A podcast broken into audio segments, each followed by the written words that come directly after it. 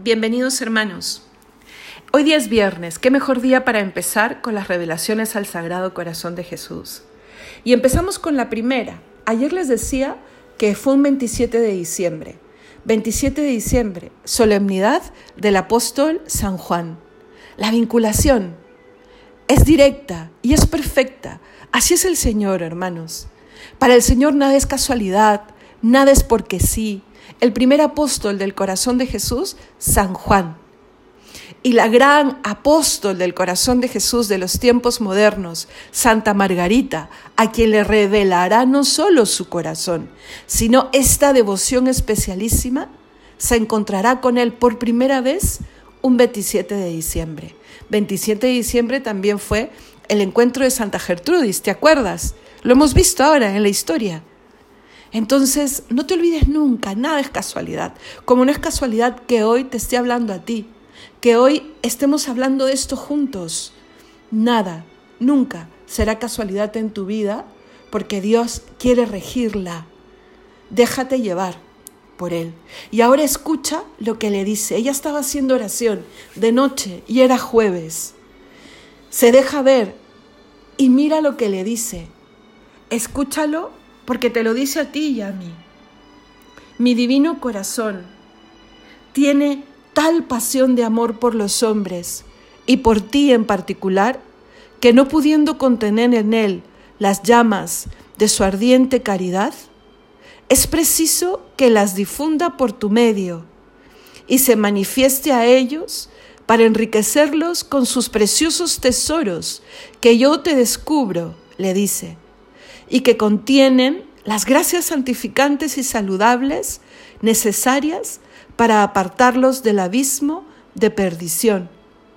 Yo te he escogido a ti, le dice, como un abismo de indignidad y de ignorancia, para que el cumplimiento de este gran plan se entienda que todo ha sido hecho por mí.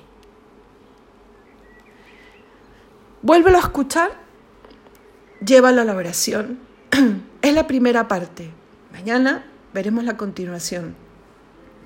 E iremos meditando poco a poco, sin ningún apuro, porque aquí está la esencia de todo. Y son cuatro y son cortas. En esta el Señor nos dirá primero el objeto de la devoción. ¿Te acuerdas que te dije que lo dice todo de la devoción? Pues en esta nos dirá el objeto, el por qué, ¿vale? El qué mejor para que se entienda, la razón de ser. ¿Y qué es? Así empieza, mi divino corazón. Y está él de pie, Jesús, enseñándole su corazón que late, vivo y de carne. Eso está diciendo yo, la segunda persona de la Trinidad, estoy aquí frente a ti, porque soy persona como tú. Y además, este corazón está apasionado de amor por los hombres y por ti en particular. Y así ha querido escribirlo Santa Margarita, por ti en particular, porque sabía que a lo largo de los años y a lo largo de los siglos, lo leeríamos así.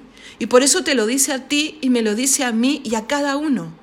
Está apasionado por ti, por mí en particular, tanto que no puede contener en él las llamas de su ardiente amor.